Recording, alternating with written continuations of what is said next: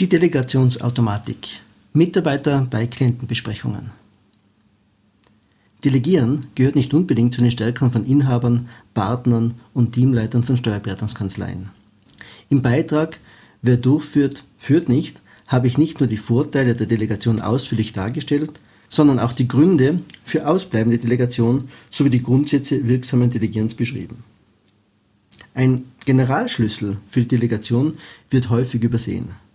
Die Beteiligung von Mitarbeitern bei den Klientenbesprechungen. Ist der Mitarbeiter nämlich dabei, nicht nur in Form des mehr oder weniger passiven Zuhörers, sondern in einer aktiven Rolle, ist die Delegation am Ende der Besprechung schon so gut wie erledigt.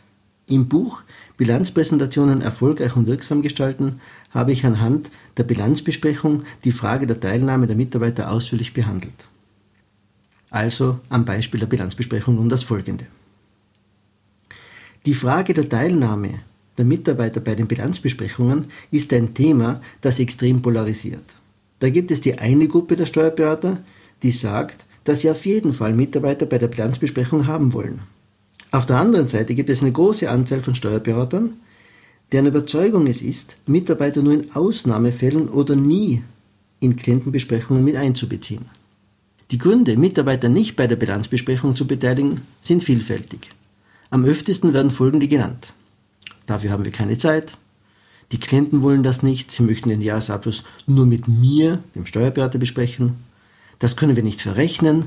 Der Klient ist nicht bereit, dafür etwas zu bezahlen.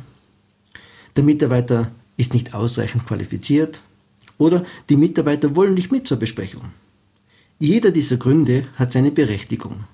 Ich bin aber der Überzeugung, dass die Vorteile, die eine Teilnahme der Mitarbeiter bei der Bilanzbesprechung bietet, die möglichen Nachteile mehr als aufwiegt. Es gibt vier wesentliche Gründe, warum Sie immer den Mitarbeiter, der die Bilanz erstellt hat, zur Bilanzbesprechung hinzuziehen sollten. Erstens. Es sichert den richtigen Informationsfluss. Nur wer die Bilanzbesprechung persönlich erlebt hat, weiß genau, worum es gegangen ist, welche Themen besprochen wurden, welche Argumente ausgetauscht wurden etc. Die Situation, dass Sie vor der Besprechung mit dem Mitarbeiter reden, Sie dabei erfahren, was es Besonderes in diesem Jahr gab. Dies dann an den Klienten weitergeben, ohne Beiß eines Mitarbeiters. Der Klient dazu Stellung nimmt und Sie dessen Meinung wieder an den Mitarbeiter weitergeben, kann nur dazu führen, dass die Informationen verlässlich nicht richtig ankommen. Wer jemals in seinem Leben stille Post gespielt hat, weiß, wovon hier die Rede ist. Zweitens, es erspart Ihnen Zeit. Und das auf zweierlei Weise. Erstens vorweg, weil Sie sich ansonsten beim Bilanzersteller sehr genau über viele Details informieren müssen, die der Klient in der Besprechung fragen könnte. Zweitens danach, weil Sie ja sonst alle beschlossenen Maßnahmen und Inhalte dem Sachbearbeiter erklären müssen.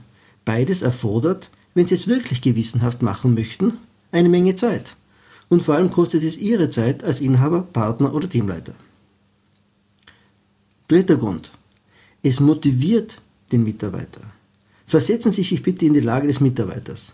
Das dürfte nicht so schwierig sein, weil wir alle einmal Mitarbeiter waren. Was kann es für einen Mitarbeiter Ärgeres geben, als sein Werk, den Jahresabschluss, gemacht zu haben und dann bei der Präsentation dieses Werkes nicht dabei zu sein? Dass sich also die Lobern für die Erstellung jemand anderer, nämlich der Chef, abholt. Und viertens, es hilft ihnen zu delegieren. Ich empfehle Ihnen, die Mitarbeiter bei der Besprechung auch zu Wort kommen zu lassen. Denn genau dadurch erkennt der Klient, dass er einen kompetenten Ansprechpartner hat und er wird beim nächsten Anruf wahrscheinlich gleich den Mitarbeiter verlangen oder zumindest, wenn sie nicht erreichbar sein, den Mitarbeiter ansprechen und nicht auf ihren persönlichen Rückruf bestehen. Der Mitarbeiter lernt in der Bilanzbesprechung, er wird daraufhin eher Verantwortung übernehmen und Ihnen fällt es dadurch auch leichter zu delegieren. Bedenken Sie bitte auch, dass immer Sie als Steuerberater der sogenannte Flaschenhals in der Kanzlei sind. Alles, was Ihnen hilft, diese Situation zu verbessern, ist ein unmittelbarer Erfolg für die Entwicklung der Kanzlei. Ich empfehle Ihnen sogar, dass der Mitarbeiter, der den Jahresabschluss erstellt hat, diesen auch präsentieren sollte. Es ist ja seine Aufgabe, die präsentiert wird. Ihre Aufgabe als Steuerberater ist, sich darauf zu konzentrieren, ob der Klient auch wirklich alles verstanden hat und ob das Gespräch jetzt gebremst oder beschleunigt werden soll. Und falls sich Ihr Mitarbeiter einmal nicht so hundertprozentig ausdrückt, vermeiden Sie bitte Killerphrasen gegenüber dem Mitarbeiter wie Nein, eigentlich bedeutet das ja oder so einfach ist das auch wieder nicht, man muss nämlich. Oder um genau zu sein, sollte man. Dadurch demotivieren Sie Ihren Mitarbeiter nur und zeigen Ihrem Klienten, dass er sich nicht auf den Mitarbeiter verlassen kann. Sehr viel besser wären in diesen Fällen doch, habe ich Sie gerichtet an Mitarbeiter, richtig verstanden, dass die Sache so ist. Oder beispielsweise, was Sie, Mitarbeiter gemeint, damit sagen wollen, ist doch. Oder ein anderes Beispiel, und das heißt für Sie, gerichtet an den Klienten, konkret an einem Beispiel das folgende.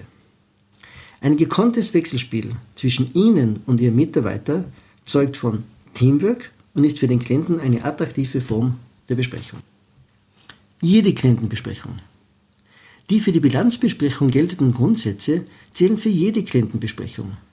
Die Delegationsautomatik setzt ein, wann immer Sie als Inhaber, Partner oder Teamleiter jene Mitarbeiter, der den Klienten betreut, mit in die Besprechung nehmen. Natürlich wird es die berühmte Ausnahme geben. Das sind jene Situationen, in denen der Klient ausdrücklich ein Vier-Augen-Gespräch wünscht. Die Regel bleibt jedoch aufrecht. Keine Klientenbesprechung ohne Mitarbeiter. Wenn Sie dann auch noch den Tipp beherzigen, keine Unterlagen mit aus der Besprechung zu nehmen, Sie kennen den Satz, wer den Ordner hat, hat die Arbeit, dann ist in der Besprechung bereits die Delegation erfolgreich geschehen. Und wenn Sie nach der Klientenbesprechung auch noch drei bis fünf Minuten in ein Feedback-Gespräch, eine Art Manöverkritik investieren, haben Sie gleichzeitig auch höchst wirkungsvolle Mitarbeiterentwicklung betrieben. Das sind doch viele Zusatznutzen auf einmal. Viel Erfolg bei Ihrer zukünftigen Delegationsautomatik.